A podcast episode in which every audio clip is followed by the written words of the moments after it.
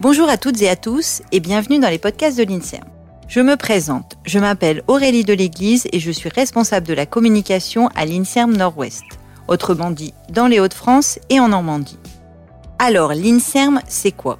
L'INSERM, c'est l'Institut national de la santé et de la recherche médicale. Concrètement, c'est la science au service de la santé. À travers cette série de podcasts, nous irons à la découverte des hommes et des femmes qui œuvrent pour la santé de tous, ce qu'on appelle plus communément les chercheurs. Mais c'est quoi un chercheur? Autour du mot chercheur, il y a beaucoup d'idées reçues, mais on ne sait pas vraiment ce que c'est. L'idée de ces podcasts, c'est de tout vous expliquer. Y a-t-il un parcours type pour devenir chercheur? Le devient-on par vocation? Quel est son quotidien?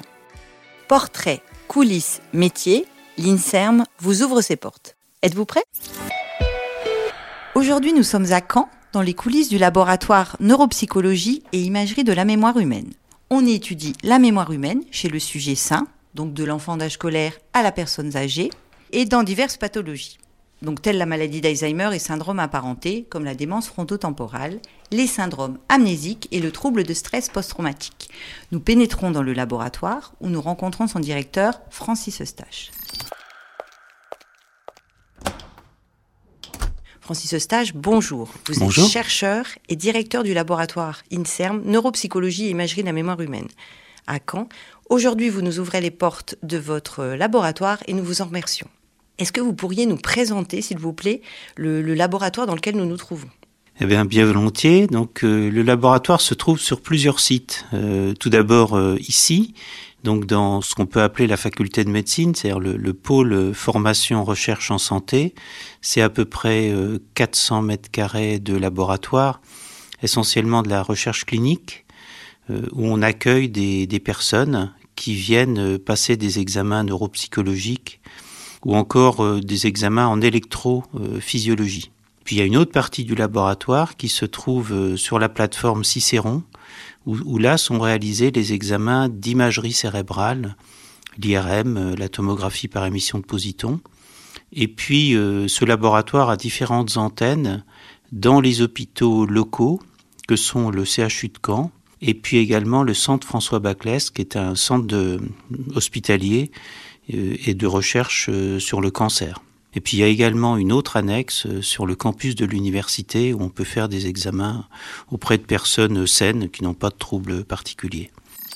Et quelles sont les, missions du laboratoire? Les missions, c'est créer des connaissances dans, dans ces domaines qui sont des domaines à la fois fondamentaux, comprendre la mémoire humaine, euh, comprendre euh, comment le cerveau sous-tend euh, cette mémoire humaine, comment cette mémoire humaine se développe chez l'enfant, comment elle se modifie tout au long de la vie et au cours du vieillissement.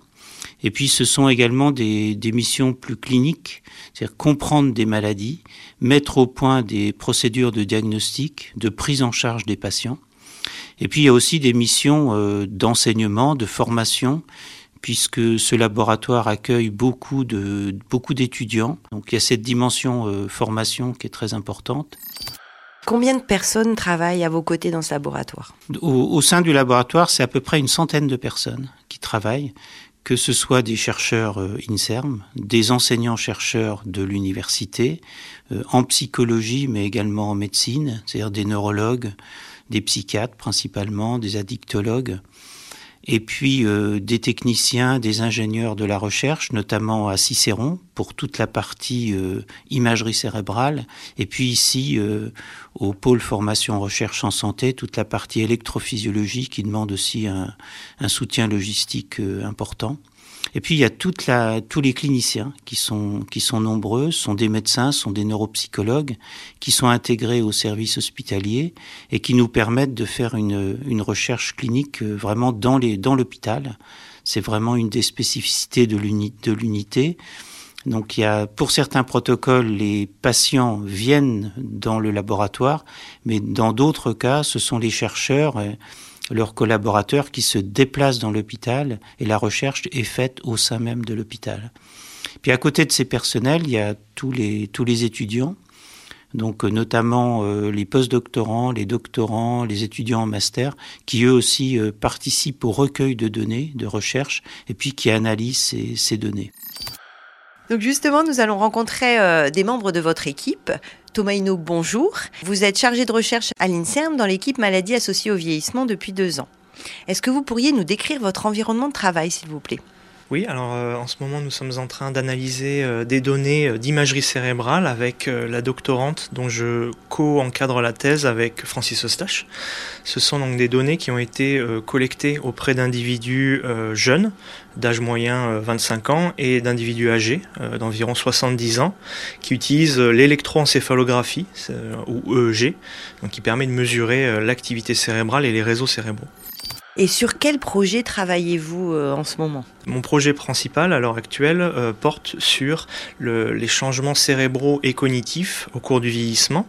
Le, vieillissement est un phénomène euh, hétérogène avec des, individus qui restent préservés jusqu'à un âge, avancé pardon, et d'autres individus qui au contraire vont présenter un déclin plus important. Donc l'EEG apporte des éléments très sensibles, très fins pour préciser cette euh, variabilité entre individus. On étudie donc ces marqueurs EEG également dans euh, l'objectif de déterminer des marqueurs qui pourraient être ciblés dans le cadre de programmes de, stimulation pour restaurer euh, ces communications cérébrales et maintenir le fonctionnement cognitif avec l'âge.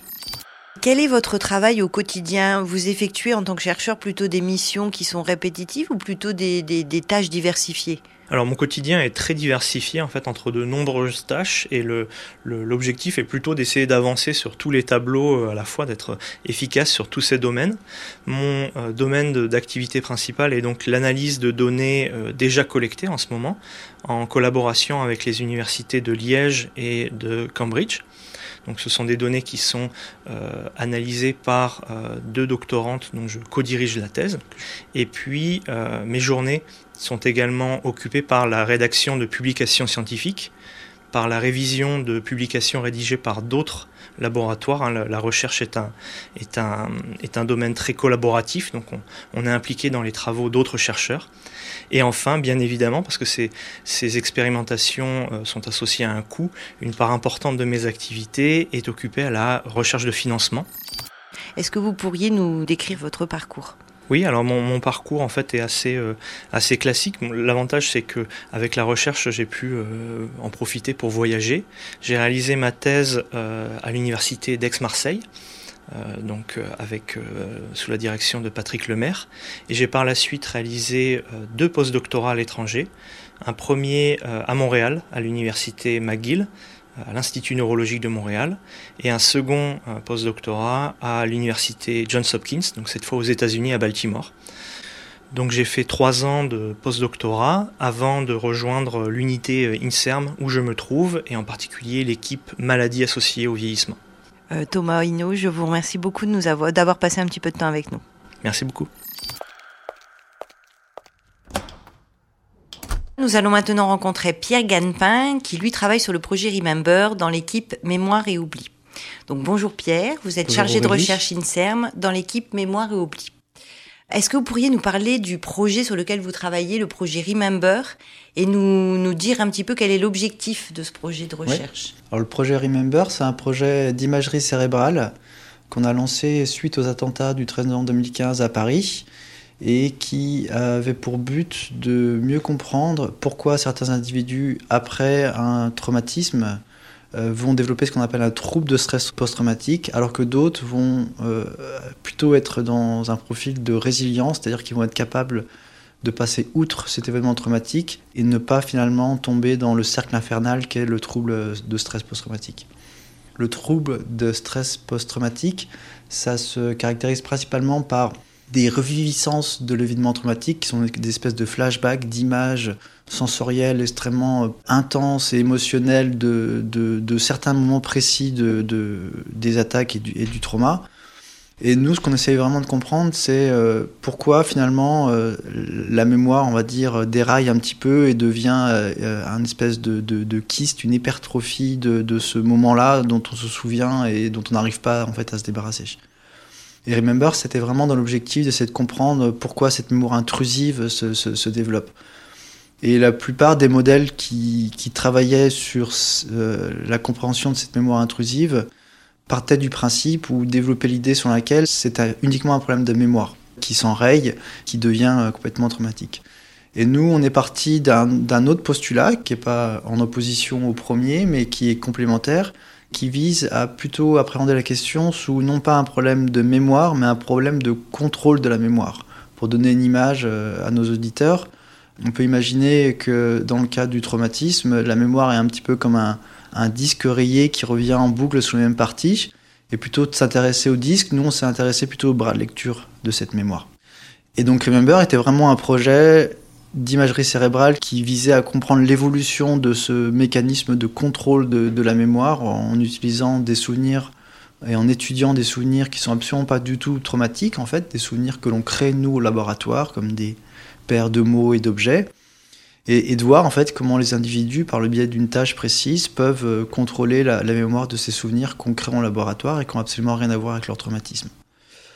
En parallèle à ça, en fait, on s'intéresse à d'autres euh, marqueurs cérébraux, des marqueurs euh, que l'on sait importants pour suite à un traumatisme, par exemple le volume de l'hippocampe, qui est une région extrêmement importante pour la mémoire, qui est une région qui va s'atrophier suite à la réponse de l'organisme au, stress.